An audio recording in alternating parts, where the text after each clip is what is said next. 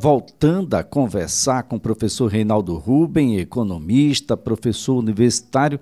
Eu deixava no ar, ah, professor, ah, no, no término do bloco passado, qual é o país que nós temos na atualidade sob a ótica econômica? É um país superavitário? É um país que está bem? O emprego está bombando? A qualidade desse emprego é muito boa? Os preços estão, estão dentro de um patamar de razoabilidade, a relação, o, o poder de compra do brasileiro aumentou. Qual é o país que nós temos em 29 de novembro de 2022, professor? Olha, Elias, infelizmente não é um quadro muito satisfatório. Né? Por quê? Vamos por partes, né? Do ponto de vista da inflação, a gente teve um respiro, né, a partir de junho desse ano na taxa de inflação, acumulamos aí três meses de deflação, mas em função de medidas que todos nós sabemos, medidas, né, de corte de CMS, medidas, né, de é, houve uma, também uma colaboração dos próprios preços das commodities em nível internacional que caíram temporariamente. Então, tudo isso fez a gente imaginar que tinha conseguido controlar a inflação. Passado esse efeito mais temporário, a inflação começa novamente a mostrar suas garras, porque essa inflação ela tem muito a ver com preços justamente de commodities que voltou a subir, e preços também associados à questão justamente de taxa de câmbio, né, que voltou a ter uma desvalorização mais forte, enfim. E isso fica muito complicado você tentar resolver com taxa de juros alta, né? Já está se falando aí que o Banco Central talvez dê mais um aumento de ponto 25 chegando a 14 é, se não agora, no primeiro trimestre do próximo ano. Eu acho isso lamentável, porque não só não vai equacionar a questão da inflação, que só caiu em função dessas medidas artificiais que nós falamos aqui, e não por taxa de juros alta, como ainda vai aumentar aquela parcela né, na despesa pública né, destinada a juros e amortizações, né, o que diminui a parcela do orçamento para ser destinada a investimento, tanto em infraestrutura social, tecnológica, enfim. Então, esse é o primeiro aspecto, é o aspecto da inflação. Do ponto de vista do produto, o que, é que a gente observa? Desde 2020, 2020 a economia caiu menos do que se esperava em função de todo aquele efeito de gasto daquele orçamento emergencial que o, o Congresso né, praticamente impôs, e isso fez com que o efeito negativo sobre a economia brasileira fosse menor. Em 2021, você começou já ali, a partir do meio do ano, do segundo semestre, a ter algum nível de relaxamento né, da quarentena. Você teve também uma situação é, do, estatística que favoreceu um, um melhor resultado em 2021, quando você compara com a base 2000 2020 e 2028 todo esse recurso que a gente viu que foi injetado na economia não é no, ao longo do ano que terminou também contribuindo junto com uma retomada né, do setor de serviço para a gente fechar talvez o ano aí perto de 2,8 a 9 a 2,9% de crescimento. Mas no próximo ano a expectativa já é voltar ao famoso voo de galinha, não é que seria ter um crescimento de 0,7, segunda mediana no mercado. Então isso significa dizer que a gente teve soluços né, é, de crescimento de 2020 para cá, e depois a economia está voltando naturalmente àquela sua taxa raquítica média de 1% de crescimento, onde isso ficou muito claro, principalmente a partir de 2014 para cá. Isso, obviamente, é o resultado do quê? é o resultado de uma política fiscal extremamente do lado da receita regressiva, do lado do gasto concentrado em financiamento e dívida pública, é resultado também do, do, de uma taxa de juros muito elevada em termos reais. Então, tudo isso, obviamente, diminuição dos investimentos em infraestrutura, tudo isso vai tirando a capacidade da economia de forma sustentada a crescer no tempo. Quanto à questão da taxa de pobreza, Elias, o que é que se observa? Se observa uma diminuição, né, com exceção desses anos onde houve esses efeitos emergenciais, da participação da transferência de recursos para a política social e, obviamente, aumentando a transferência de recursos para pagamento de serviço da dívida. Isso, obviamente, vai aumentando a, o número de pessoas na linha da pobreza. A reforma trabalhista que foi feita em 2016, eu acho que é importante se aprimorar, ninguém está dizendo em desconsiderar o que foi feito lá, mas ela mostrou que ela estimula muito mais a informalidade do que a formalidade, o trabalho formal, que inclusive contribui para a arrecadação previdenciária, tudo isso, tudo isso tem impacto nas receitas não é, do, do, do, do governo.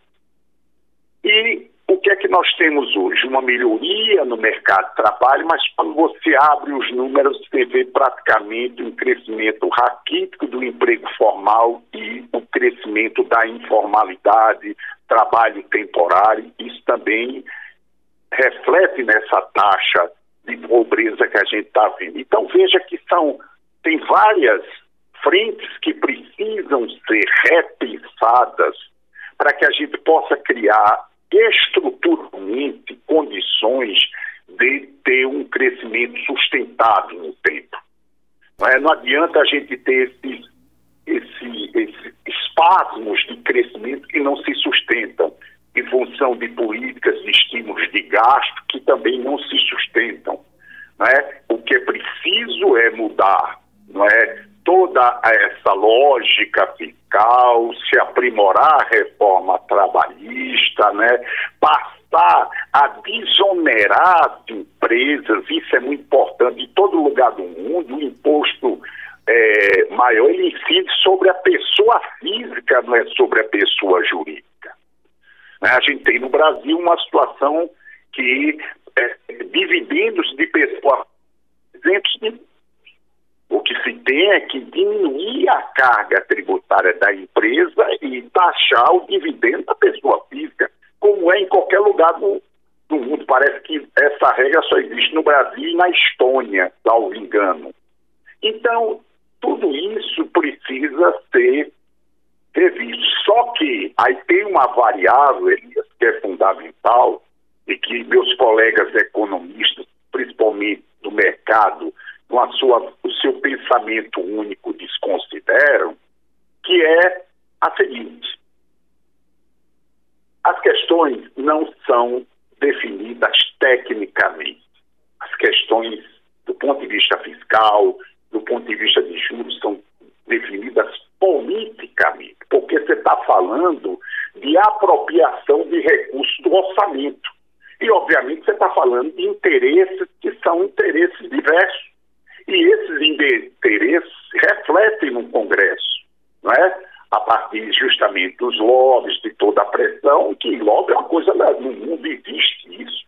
Não é? estou falando aqui de nenhuma ilegalidade. O que eu estou falando é que, para que esse governo ele possa, de fato, cumprir essa agenda que ele está se propondo, ele vai ter que ter uma capacidade muito grande né, de negociar junto ao Congresso, fácil, tentar né? justamente né, mudar não é, essa, essa agenda. E a gente sabe que isso não é uma coisa fácil, mas eu não conheço na democracia um outro caminho senão o caminho da negociação política, da concertação política. Então é isso. Então Agora, isso não vai se resolver em um Reinaldo. ano, dois, três, quatro. Há todo um, um, um, uma série de problemas estruturais que vão depender o seu equacionamento dessa discussão política e daí as nossas perspectivas de crescimento de médio e longo prazo. Né? Eu Bem, espero professor gente... Reinaldo, ah, bom, ah, sempre se atribuiu nos últimos anos absolutamente tudo o que aconteceu de ruim na economia à pandemia do novo coronavírus e à guerra na Ucrânia, uma desconhecida do brasileiro até a guerra. Essas desculpas ou esses argumentos, eles servirão para o próximo governo também? Olha, Elias, veja mesmo. Primeiro que, pelo, pelo meus artigos, os dados que eu trabalho, não é verdade que a economia brasileira estava bombando antes da pandemia. Né? Quando você compara, por exemplo, eu tenho comparado com um período que é um período crítico, que é 2015 e 2016, onde a economia brasileira caiu né, praticamente acumulada acima de 7%. E quando vocês pegam a média ali, a partir de 2017 e vai até fevereiro de 2020, a gente está numa situação muito próxima daquela situação ali. Então, isso não é verdade. Segundo, é verdade que a pandemia ela teve um impacto importante, mas é verdade também que houve todo um, um conjunto de estímulos da economia que diminuiu o impacto disso. Quer dizer, se você for olhar o impacto maior do ponto de vista sanitário, ele se deveu muito mais né, a toda uma discussão se devia ou não vacinar as pessoas do que recurso propriamente dito, já que, é, apesar do discurso do Paulo Guedes que o governo não tinha recurso, de repente apareceu aproximadamente 8% do PIB de injeção de recursos e foi o que evitou que a gente caísse quase 9%. Não é? Então, a guerra, a guerra na Ucrânia é uma variável exógena, quer dizer, isso não está afetando só o Brasil, está afetando o mundo todo, principalmente aquela região ali do, da zona do euro, em função da dependência do gás, enfim. Então, quer dizer, não dá para se colocar esses fatores como sendo os principais responsáveis para uma economia que estava sustentadamente decolando quando tem todos esses problemas que eu falei antes, olha, você tem uma ideia, do ponto de vista, por exemplo, setorial, a indústria brasileira, ela vem perdendo já desde 1985, principalmente a indústria de transformação, vem perdendo ano a ano participação no produto. Hoje estava lá em 35, hoje está em 11.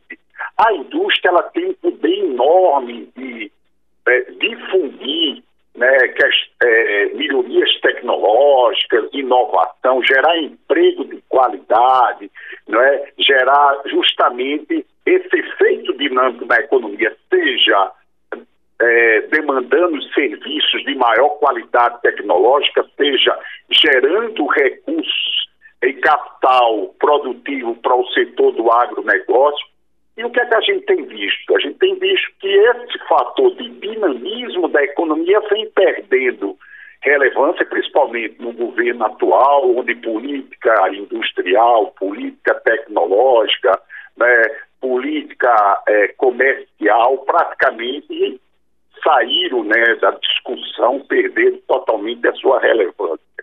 Né? Então, eu acho que isso, tudo isso precisa ser resgatado, sob pena da gente continuar no eterno voo de galinha e com essa situação social extremamente precária, porque afinal de contas, 68 milhões de pessoas na pobreza não é pouca gente, muita gente, e você sabe que o grosso disso se concentra no Nordeste, no Norte e Nordeste. É por isso que é fundamental se resgatar políticas de desenvolvimento regional. A gente não pode ver o Brasil como uma coisa homogênea. O Brasil é bem diferenciado na sua estrutura produtiva, na questão da distribuição da riqueza, e tudo isso tem que estar contemplado em políticas de desenvolvimento que busque, de fato, dar sustentabilidade ao crescimento dessa economia e o seu desenvolvimento. Muito bem, professor Reinaldo Rubem, a nossa gratidão pelas informações, essa aula de economia aqui, para a gente entender um pouquinho qual é o significado de fato dessa PEC, o que significam aí esses quase 200 bilhões de reais, mas que vai ser aí 175 bilhões fatiados em 600 reais para milhões e milhões de brasileiros e brasileiras que vão, em regra, com esses 600 reais para o consumo. E vai movimentar economias que são muito próprias ali, ninguém vai sair lá de, de Pindoba para comprar em São Paulo, não. Vai comprar em Pindoba mesmo, tá? E isso significa movimentar a economia daquele, daquele pedaço ali ah, do país, de modo a fazer com que, professor, isso termine gerando por lá fixação no lugar e não embaixo ah, dos viadutos das grandes cidades. Isso pode significar a uma pacificação maior do, do, do, próprio país, com pessoas alimentadas, com pessoas minimamente alimentadas, porque tudo ah, cresceu muito de preço, os supermercados estão aí para comprovar, é só olhar quanto custavam as coisas em 2019, quanto custa agora em 2022 o mesmo produto. E, e como o dinheiro perdeu valor, poder de compra, a, ou seja, é uma PEC que tem um aspecto social extremamente relevante, mas que traz, como tudo, um, um gasto e, e, que pede para que não esteja dentro do teto. Ah, e é preciso a gente saiba onde é que a gente não está gastando tão bem, onde é que a gente pode gastar menos e gastar mais com as pessoas. As pessoas estão muito desprotegidas, professor. Ok, Elias, eu agradeço mais uma vez né, participar desse programa que eu, na medida do possível, estou sempre acompanhando, porque você é um repórter de perguntas muito inteligentes e eu estou sempre à sua disposição. Forte abraço, meu amigo.